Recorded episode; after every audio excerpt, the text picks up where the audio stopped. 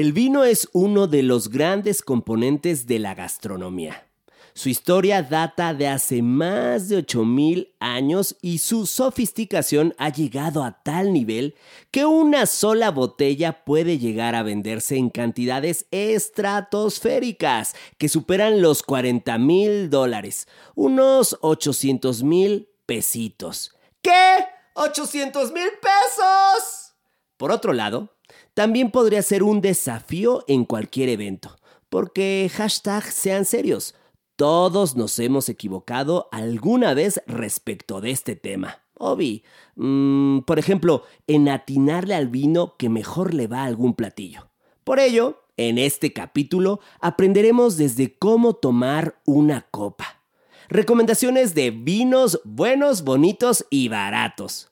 En donde no dejar un vino en casa y sobre todo, tendremos claro cómo evitar un perroso en sociedad al momento de chocar las copas. La Sabrosona. El podcast de Mariano Sandoval. De la cocina a tu bocina. Un episodio cada semana.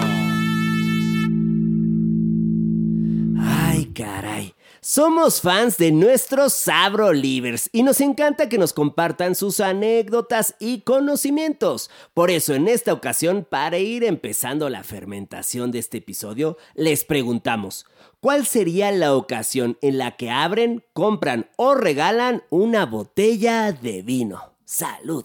Sa, sa, Sabro Livers. Un gran saludo a la Sabrosona y al chef Mariano, es un gusto estar aquí. Para mí, se regala o abre una botella de vino, pues para disfrutar de la experiencia que solo el vino puede dar, combinando y aplicando todos los sentidos. Iniciamos el viaje con el peculiar color, pasamos al olfato, al gusto y provocamos esa sensación única e inigualable. Me parece una pausa necesaria que te hace concentrar toda tu energía y sensaciones para aplicarla al día a día y te ofrece el relax necesario. Además activa tu memoria sensorial y eso te permite mantenerte enfocado en lo que necesitas. Hola, buenos días, Sabrosona. El motivo por el cual yo abro o compro una botella de vino es por la gama tan amplia que hay de vinos, ¿no? Desde un vino espumoso que va muy bien con unas ostras, hasta un vino de postre que puede ir muy bien como un digestivo. Entonces creo que hoy en día el tipo de vino que hay en el mercado nos da para toda gama de platillos y ocasiones. No importando si es una ocasión casual con tus amigos o si es como una cena muy importante en familia. Incluso hasta hoy en día venden botellas petit para tomarse una copa una sola. Saludos Mariano.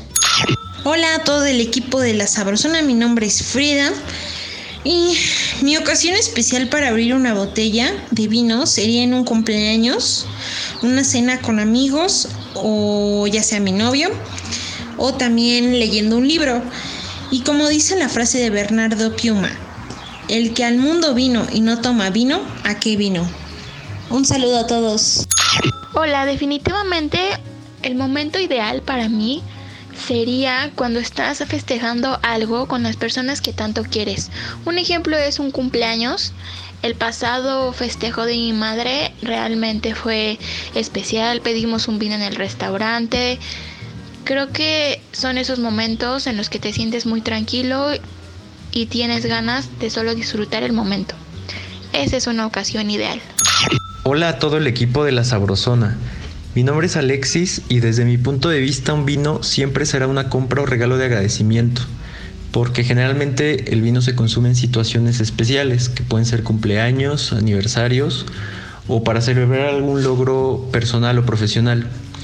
Entonces, al obsequiar un vino, creo que también regalas la posibilidad de que la otra persona pueda pasar buenos momentos y crear recuerdos. Un abrazo.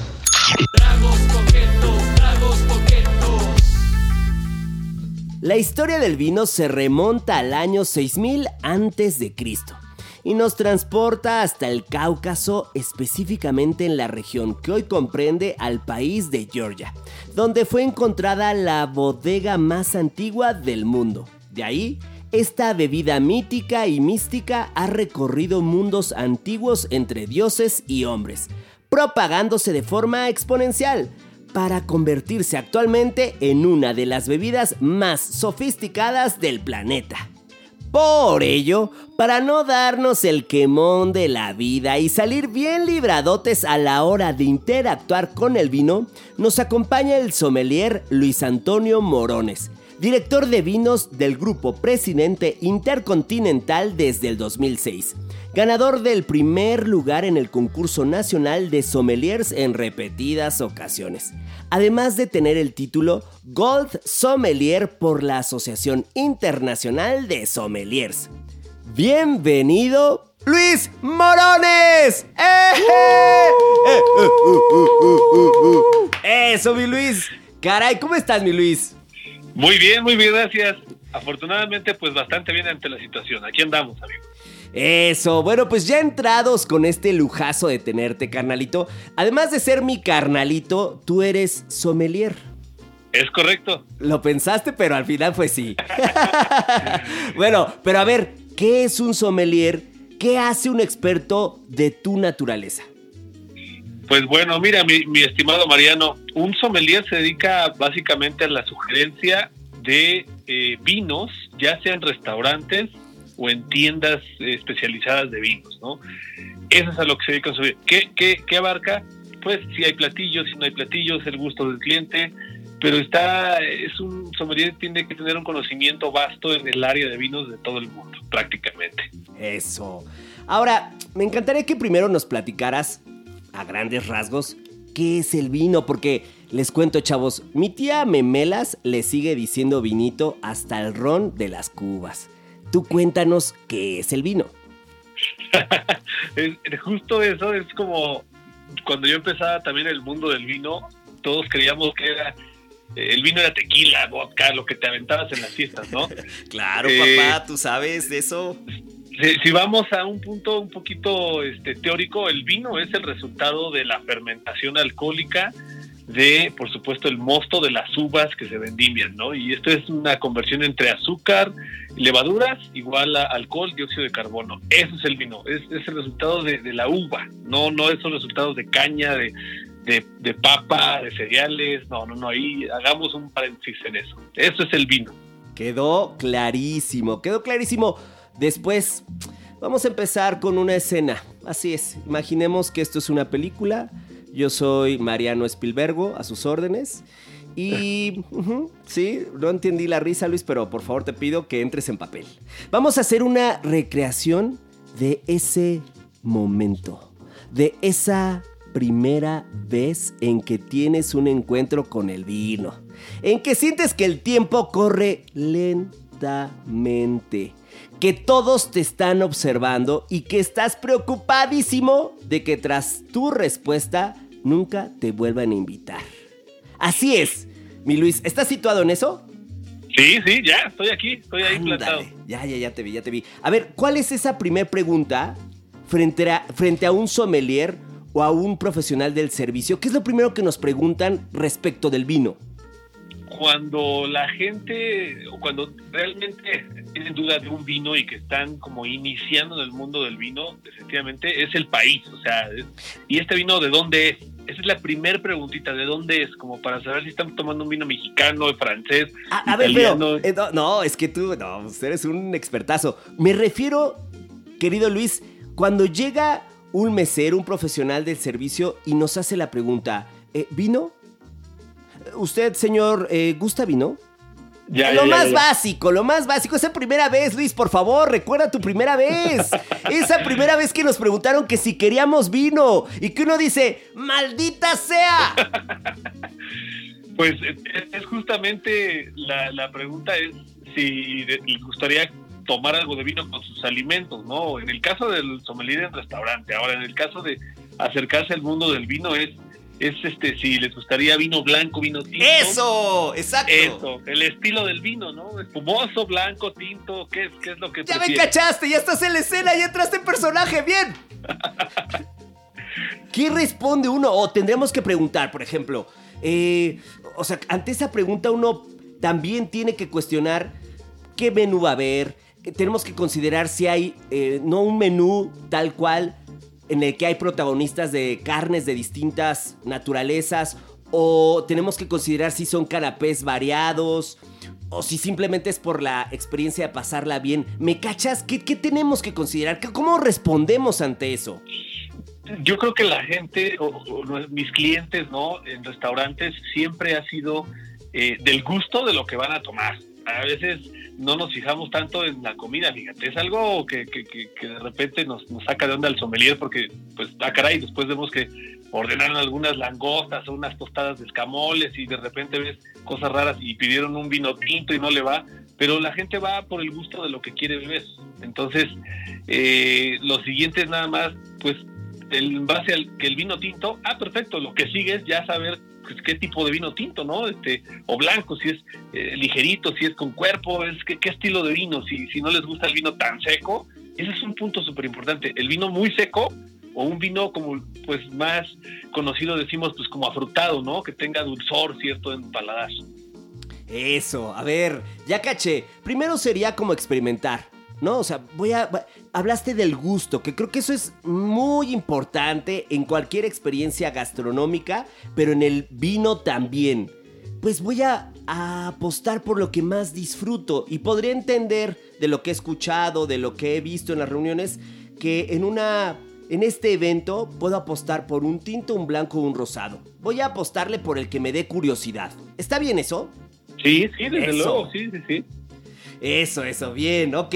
Ahora, ya que llega ese objeto del deseo eh, tan seductor como yo, eh, en esa copa, ahora, ¿cómo fregados tomo la copa? ¿Cómo toma una copa? ¿Cómo la tomo? ¿De dónde la tomo? Me refiero a la mano, ¿con qué parte? siempre, siempre del tallo. Tallo, prácticamente. Nunca, nunca la parte del cuerpo de la copa, ¿no? La parte, vamos a decirlo tal cual, la parte regordeta, la que tiene esta curva, de ahí no. Pero ¿por qué, mi Luis? bueno, si es vino blanco, calentamos el vino más rápido, ¿no? Entonces dejamos también huellas, de repente dejamos huellas en la copa y, si está uno bebiendo ahí ya una botellita, dos botellas, la copa pues dicen que se quede la misma copa, ya vemos una copa toda manchada, entonces como que no da buen aspecto, entonces siempre del tallo, amigo.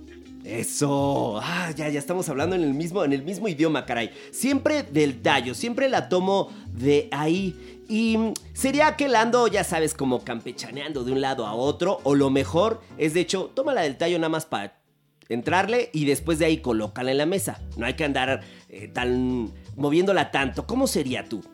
Sí, no, el vino al, consumo con alimentos o, en casa, así, con una botellita de vino deliciosa, leyendo un libro, con, con alguna persona cercana, alguien que te, que te ponga un buen momento, pues yo creo que hay que ponerle atención más bien a todo lo que está alrededor y el vino consúmelo bien, no hay que estarlo oxigenando, rotando la copa cada vez que la llevas a, a probar o a nariz, porque al final vas a encontrar muy poca diferencia de, lo, de la oxigenación que tiene el vino de, de, un minuto a otro, ¿no? Para eso mejor pasamos el vino a un decantador, es decir, lo trasvasamos y ya dejamos que oxigene pues mucho más rápido. Entonces, no hay que darle ahí tanta vuelta al vino, a la vuelta, a la vuelta, a la vuelta, porque de repente hasta es como, como si fuera un tic.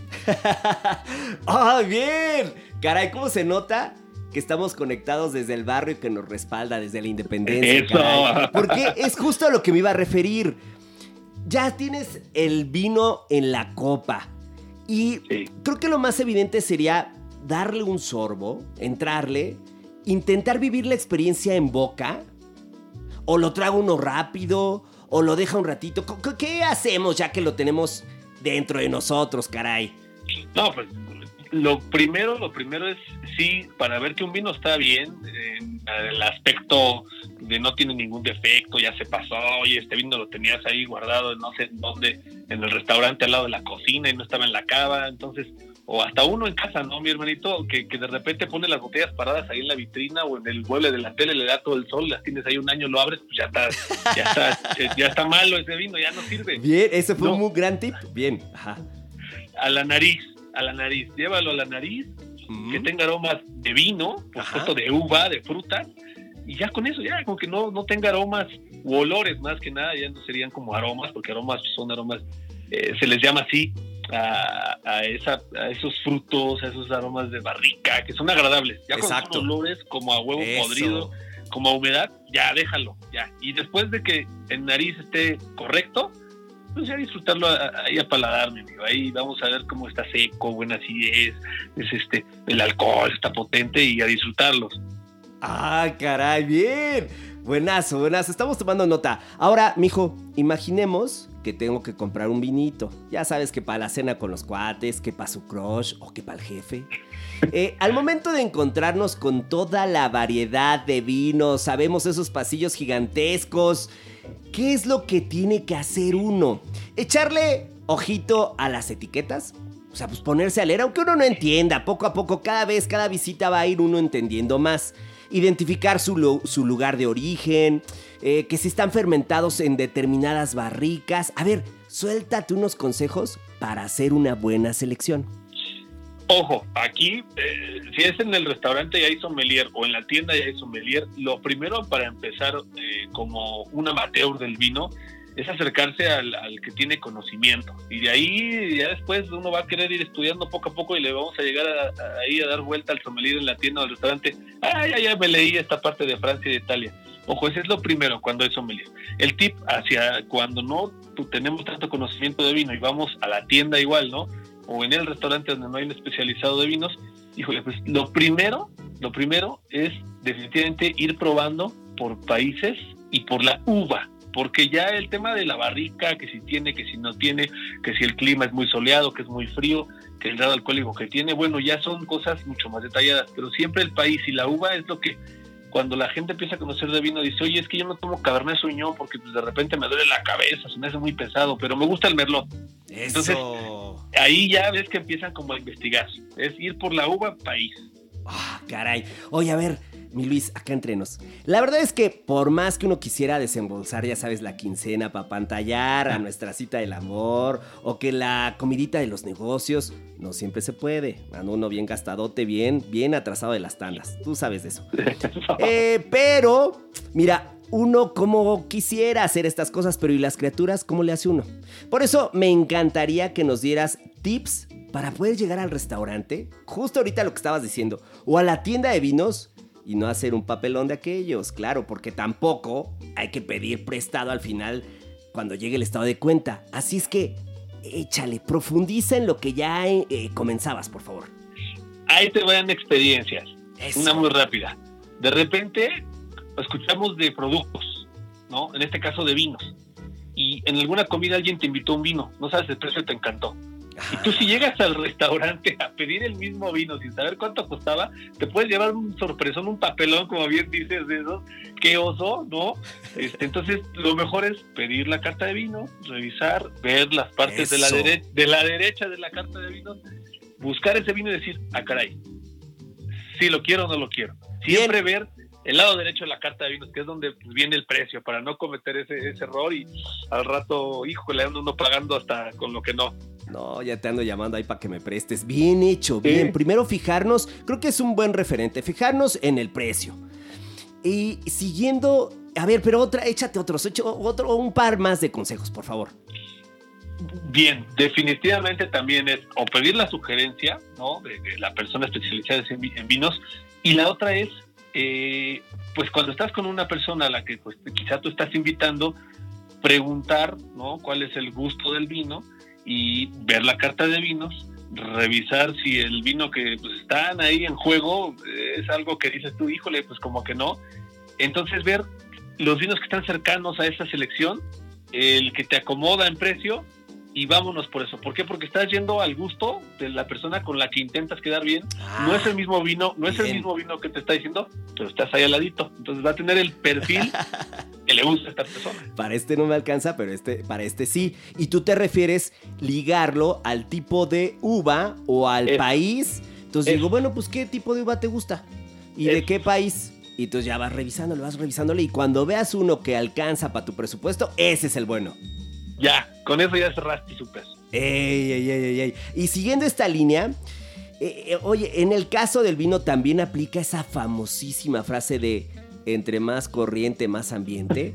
O sea, sí hay una diferencia importante entre la calidad de los vinos y sus precios, porque me eché ayer en la noche un clavado en internet. Y un millonario, escuchen estos sabrolivers, un millonario pagó 156.400 dólares, es decir, haciendo la conversión, y ahorita se los doy, no anden haciendo ahí cálculos, 3.197.102 pesos, pesos, así es. En unas, pagó un millonario en una subasta por una botella, por, evidentemente de vino, Chateau Lafite. Así es el nombre de este vino, que supuestamente perteneció a Thomas Jefferson. Entonces cuéntanos, entre más corriente, más ambiente. Aquí ya es, depende del gusto, del gusto, mi hermanito. Te, puedo platicar que de repente, eh, hasta uno como profesional, eh, en la cata ciegas, te pueden servir un vino de, mil pesos la botella y te gusta, y te pueden servir de repente uno a cata ciegas de cinco mil pesos y a veces no le encuentras la gran, gran, gran diferencia. Entonces, si hablamos de vinos ya de 500 mil, 800 mil, de un millón de pesos, pues yo creo que cuando estamos empezando el mundo del vino difícilmente vamos a decir esto vale 600 mil pesos y trae unos aromas de no sé qué. no, entonces yo creo que empezar por esos vinos que son más clásicos de buen rango de precio, pues hay que darle por ahí. Ey, no, no, no, no, no. Eh, pero no, cáete, cáete. Dime tres nombres de vinos. Muy queda bien, porque sean ricos, grandes experiencias, pero de buen precio. Es más, hasta baratos. Amo esa palabra, imagínate qué maravilla. Uno barato, pero además sabroso. Cuéntanos, dinos tres vinos, por favor, mi Luis. Ahí te va, ahí te va. Apoyando la, pues la, industria mexicana, definitivamente, eh, los vinos de Casa Madero. Ándale, ya andamos anotando todos acá. Casa su línea, eso, apúntenle, su línea básica de la, y la uva Shiraz o la uva Merlot en tintos o su chardonnay si les gusta el vino blanco y tienen un rosado también que se llama B.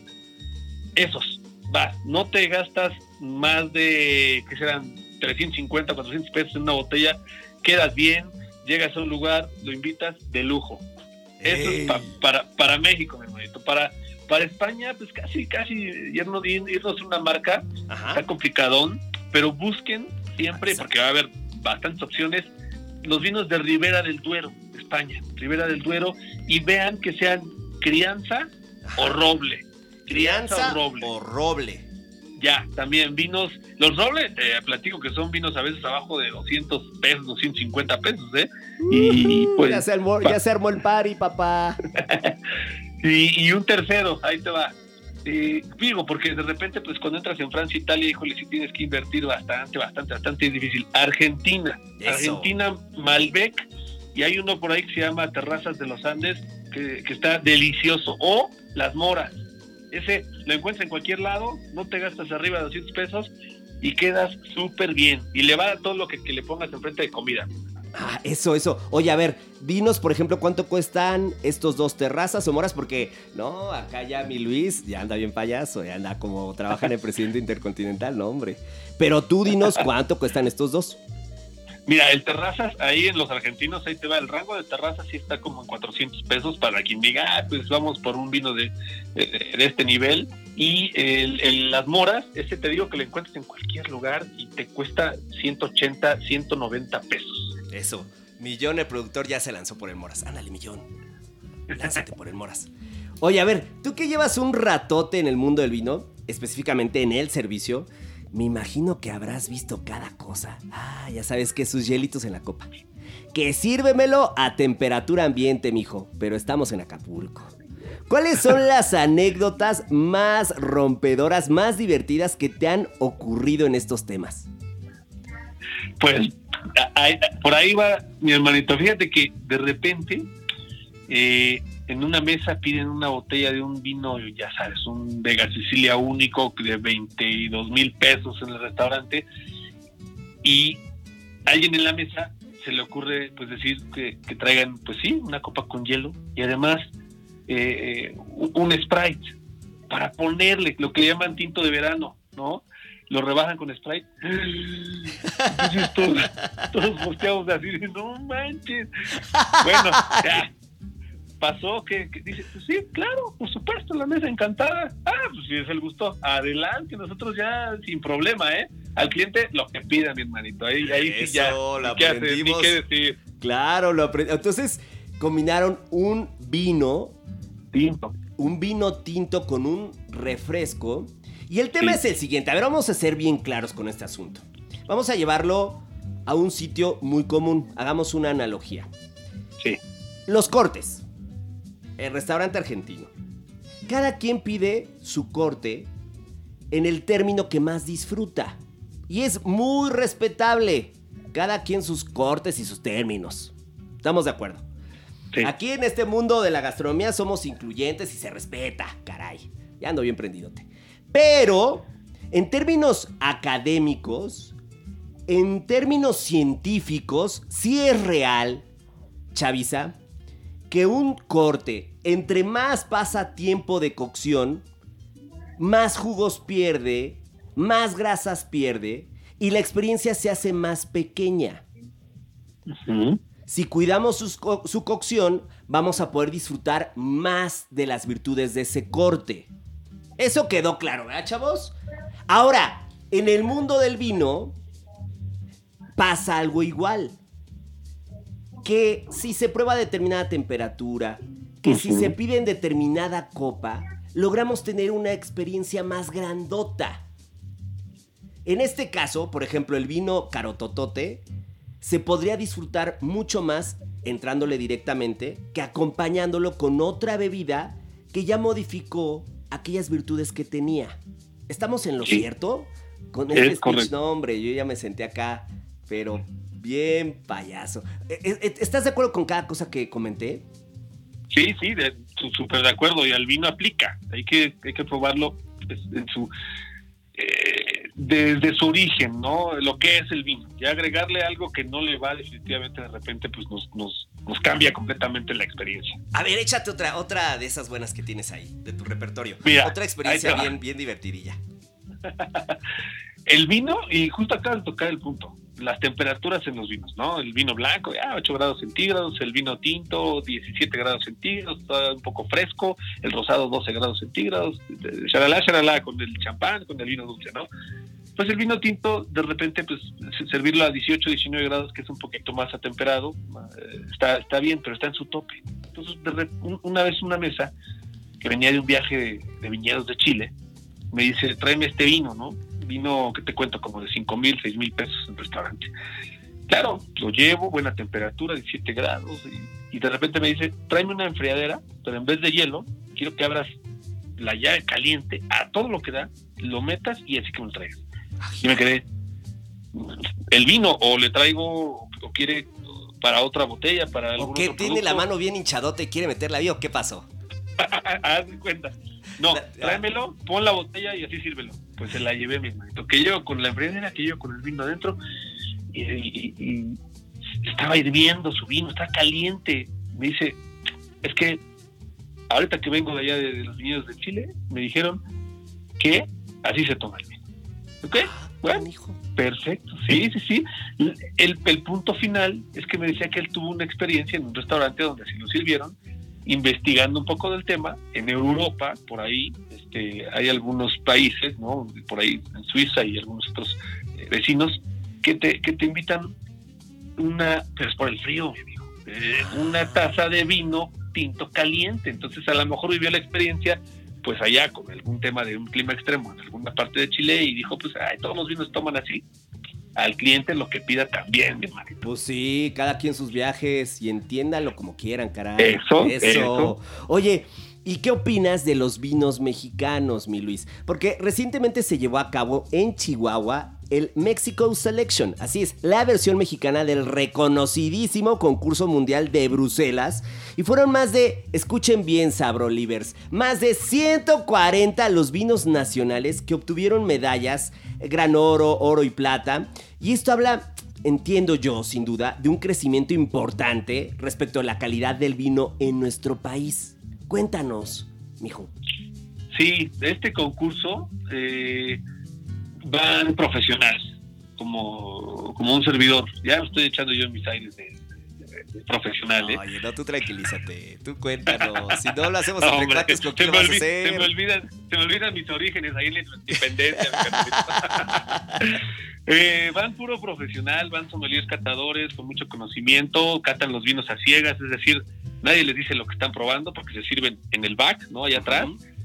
Y bueno, vas calificando la nariz, los aromas, el paladar, el sabor, la acidez, y, llegas a una conclusión de puntaje y el promedio de todas estas personas que catan los vinos pues da los resultados. Es decir, es muy legítimo este concurso, nos está yendo muy bien en los vinos mexicanos y, y- y a nivel internacional. O sea que esa, esa cantidad de etiquetas que has mencionado que estuvieron en el concurso, yo tuve la oportunidad de estar en este concurso como juez hace un par de años y sí, todo es completamente eh, bien, bien, bien establecido en cuanto a la cata, cómo se califican. Es, es, es un lujo estar ahí y los vinos que ganan es realmente súper merecido.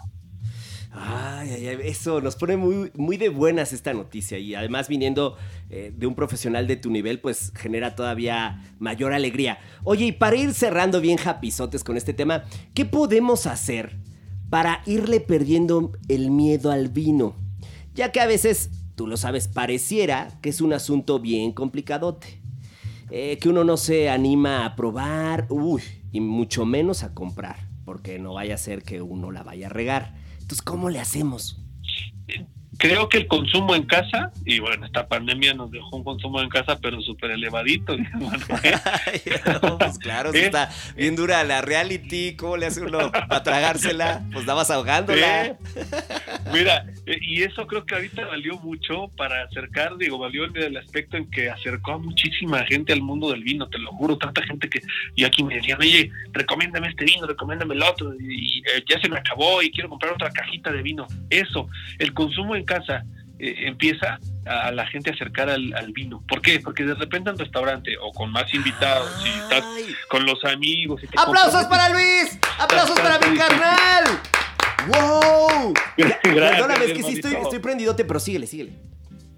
Pues eso, ahí en restaurante se compromete uno, con los colegas se compromete uno, con la pareja se compromete, entonces vamos a darle rienda suelta ahí en casita, comprarse un par de botellitas, ir probando, este sí no me este sí me gustó, no me gustó, registro en foto ya en el móvil y vámonos. Por ese lado, no hay de otra, no hay de otra.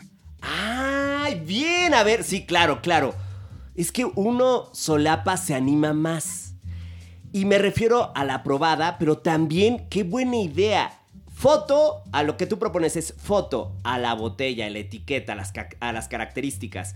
Y además de eso, una conclusión. No, pues me gustó, rifó, este está eh, con tonos frutales, tal, tal. Uno coloca ahí lo que opina. Seguramente también, mientras le vas echando eh, los tragos, vas investigando en internet, vas sacando Esto. otros temas, ¿no? O sea, como tomártelo un tema académico.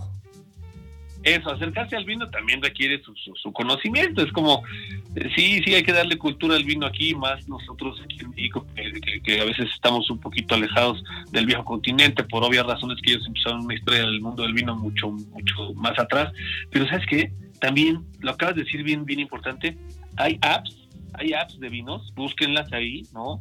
Y eso nos, nos da un indicativo de la gente que está opinando de cuál vino, cuánto cuesta, cuánto lo compraron, las opiniones de, o sea, de qué sabores tiene. Y eso, que hoy todo, todo, todo, todo es internet, acérquense a las aplicaciones de vino. Eso va a ser todavía un gancho más fácil para los que están iniciando el mundo del vino. Nombres, papá. Aquí queremos nombres.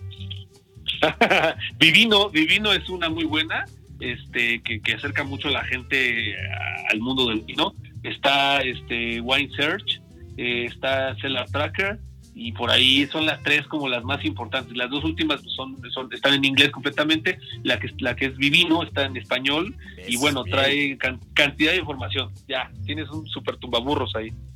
Ey, ey, Vivino es lo mío, entonces va, buenazo. Eh, y, mijo, a ver, traigo una duda cuasi existencial. Ahora que la vida se nos ha hecho tan asistida por la tecnología y que prácticamente todo ha cambiado, ¿tú has tenido la experiencia de hacer catas virtuales? Porque, caray, vaya reto, ¿no? O sea, explicarle a las personas interesadas en este mundo del vino cuestiones de aromas, texturas y sabores. ¿Qué nos cuentas de estas experiencias de pandemia? Pues fíjate que yo lo lancé el año pasado, eh, por el 15 de marzo, 20 de marzo, viendo la estación, lancé el proyecto fuerte aquí con dirección en el Hotel Presidente Intercontinental y me dijeron, Luisito, dale con todo, dale con todo para que tengamos algo de que divertirnos y diviertas a la gente. un Caray. año, un año de cartas virtuales. Y así ya llevamos un año. y bueno, Ay, Dios. te, te voy a decir algo, ¿eh?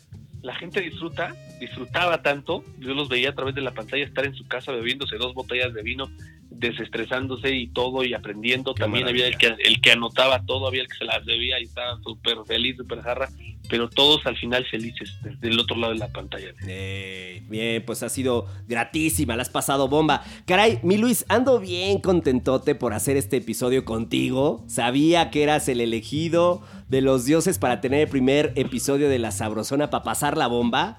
Pero, caray, ya tomamos nota sabroso para salvarnos de los tremendos osazos. Queremos más, mi Luis. Más, más, más, más, más, más, más. Más. ¿Hay algo que se nos escape que no puedas irte sin decirnos? Échale ahí una revisada.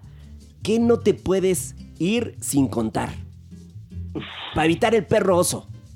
Para evitar el perroso. Ah, híjole, pues definitivamente es este tratar de impresionar, ¿no? Ya sabes, a la parejita en el restaurante o al jefe, como bien decías. Híjole, pues pidiendo champán. Yo creo que primero pregunta, porque el champán siempre es caro, siempre es, siempre es este, no sé, no sé, no sé, ahí. Pero, por supuesto, eh, también el champán es complicado. Francia, las uvas, los estilos, y a veces pues no gusta, ¿no? Y una otra anécdota por ahí, eh, champán, ya sabes, también super premium, de, precio elevado, y piden pues la fresita, la manzana, va la copa, y de repente le cambias todo, todo, todo. Yo creo que el tratar de incluir como ingredientes al vino sin preguntar, ¿no? A quien te está invitando para consumir el vino, híjole, es como, como tal vez una falta de respeto. Entonces, por ahí es más bien antes investigar si está bien, si, si no está bien, y dale con todo. Ya no cometes ese el perro oso que dices, mi carmelita. Eso. Caray, pues mi Luis, la pasamos tremendo echando los tragos de vino contigo, caray. Y aprendimos junto contigo de la mano más sobre este temazo. Y cómo no hacer un perroso en sociedad. ¡Aplausos para mi carnal Luis! ¡Eh! ¡Eso, papá! ¡Te la rifas! Gracias. Eres un orgullo de la independencia, mijo. Eso. El vino, como dijo el buen Dante Alighieri, siembra poesía en los corazones. Esta bebida antigua, misteriosa para muchos, pero apreciada por quienes lo prueban, es producto del trabajo en el campo, de su interacción con la geografía y las inclemencias del tiempo, así como de la mano de enólogos que logran embotellar historia líquida que termina en nuestras copas y en nuestros corazones al beberla. ¡Salud, queridos Sabrolivers!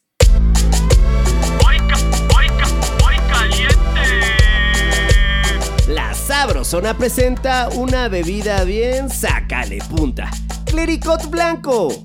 Para los que buscan algo rico y refrescante, síganme los buenos en los siguientes pasos.